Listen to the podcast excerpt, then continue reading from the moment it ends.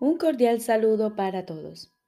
Hoy continuamos leyendo los suplementos a un curso de milagros. Psicoterapia. Segunda parte. El proceso de la psicoterapia. Punto 3. El papel del psicoterapeuta. Jesús nos dice, el psicoterapeuta es un líder en el sentido de que camina ligeramente por delante del paciente y lo ayuda a evitar algunos de los escollos del camino advirtiéndolos primero. Lo ideal es que también sea un seguidor, pues hay uno que debe caminar delante de él para proporcionarle la luz con la que poder ver. Sin este, tanto psicoterapeuta como paciente no harían sino dar tumbos a ciegas sin llegar a ninguna parte. Mas si el objetivo es la curación, es imposible que aquel esté totalmente ausente. Es posible, no obstante, que no se le reconozca. Así pues, la tenue luz que en ese caso se puede aceptar es todo lo que se dispone para iluminar el camino hacia la verdad. La curación está restringida tanto por las limitaciones del terapeuta como por las del paciente. El objetivo del proceso es, por lo tanto, trascender esos límites. Ninguno de los dos puede hacer esto por su cuenta, pero cuando se unen, se les proporciona el potencial para trascender toda limitación. La medida de su éxito depende ahora de cuánto de ese potencial estén dispuestos a utilizar. Al principio, la buena voluntad puede proceder de cualquiera de ellos, y según el otro lo comparta, aumentará. Su progreso se convierte en un asunto de decisión.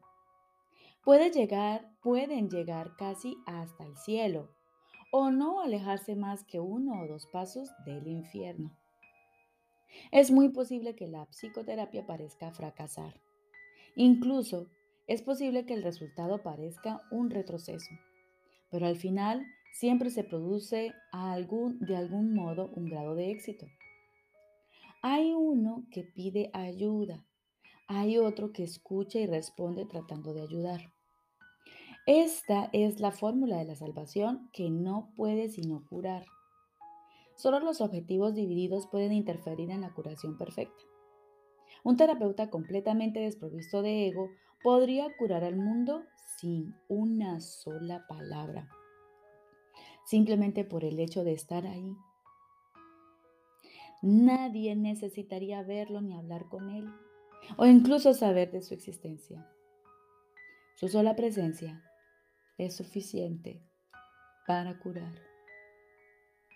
El terapeuta ideal es uno con Cristo, mas la curación es un proceso, no un hecho.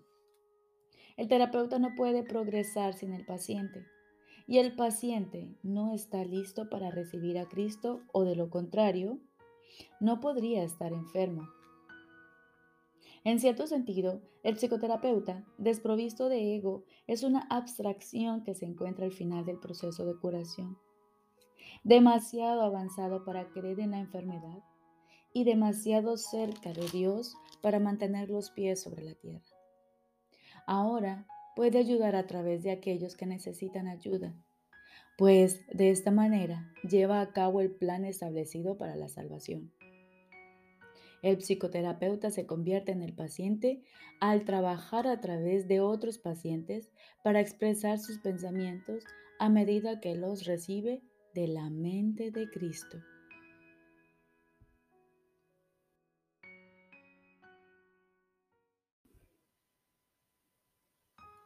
Ahora continuamos con el libro de ejercicios. Noveno tema especial. ¿Qué es el segundo advenimiento? El segundo advenimiento de Cristo, que es tan seguro como Dios, es simplemente la corrección de todos los errores y el restablecimiento de la cordura. Es parte de la condición que reinstaura lo que nunca se perdió y restablece lo que es eternamente verdad. Es la invitación que se le hace a la palabra de Dios para que ocupe el lugar de las ilusiones. La señal de que estás dispuesto a dejar que el perdón descanse sobre todas las cosas, sin excepción y sin reservas. La naturaleza totalmente inclusiva del segundo advenimiento de Cristo es lo que le permite envolver al mundo y mantenerte a salvo de su dulce llegada, la cual abarca a toda cosa viviente junto contigo. La liberación a la que el segundo advenimiento da lugar no tiene fin, pues la creación de Dios es ilimitada. La luz del perdón ilumina el camino del segundo advenimiento porque refulge sobre todas las cosas a la vez y cual una sola. Y así, por fin, se reconoce la unidad. El segundo advenimiento marca el fin de las enseñanzas del Espíritu Santo, allanando así el camino para el juicio final, en el que el aprendizaje termina con un último resumen que se extenderá más allá de sí mismo hasta llegar a Dios. En el segundo advenimiento, todas las mentes se ponen en manos de Cristo para serle restituidas al Espíritu en el nombre de la verdadera creación y de la voluntad de Dios. El segundo advenimiento es el único acontecimiento en el tiempo que el tiempo mismo no puede afectar. Pues a todos los que vinieron a morir aquí, o aún han de venir, o a aquellos que están aquí ahora, se les libera igualmente de lo que hicieron. En esta igualdad se reinstaura a Cristo como una sola identidad, en la cual los hijos de Dios reconocen que todos ellos son uno solo. Y Dios el Padre le sonríe a su Hijo, su única creación y su única dicha. Ruega pues porque el segundo atenimiento tenga lugar pronto, pero no te limites a eso, pues necesita tus ojos, tus oídos, tus manos y tus pies necesita tu voz, pero sobre todo necesita tu buena voluntad. Regocijémonos de que podamos hacer la voluntad de Dios y unirnos en su santa luz. Pues mirad, el Hijo de Dios es uno solo en nosotros y podemos alcanzar el amor de nuestro Padre a través de Él.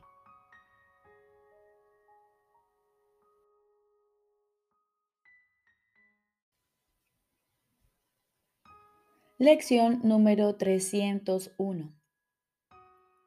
Y Dios mismo enjugará todas las lágrimas. Y Dios mismo enjugará todas las lágrimas. Padre, a menos que juzgue, no puedo sollozar. Tampoco puedo experimentar dolor o sentirme abandonado o creer que no se me necesita en este mundo. Este es mi hogar porque no lo juzgo y por lo tanto es únicamente lo que tú quieres que sea. Hoy lo quiero contemplar sin condenarlo, a través de ojos felices que el perdón haya liberado de toda distorsión. Hoy quiero ver tu mundo en lugar del mío y me olvidaré de todas las lágrimas que he derramado, pues su fuente ha desaparecido. Padre, hoy no juzgaré tu mundo. El mundo de Dios es un mundo feliz. Los que lo contemplan pueden tan solo sumar a Él su propia dicha y bendecirlo por ser causa de una mayor dicha para ellos. Llorábamos porque no entendíamos pero hemos aprendido que el mundo que veíamos era falso y hoy vamos a contemplar el de Dios. Ahora, como todos los días, aguardamos en silencio, aquietamos nuestra mente y nuestros pensamientos y nos disponemos a escuchar la voz de nuestro Padre. Estoy seguro de que Él te hablará y de que tú le oirás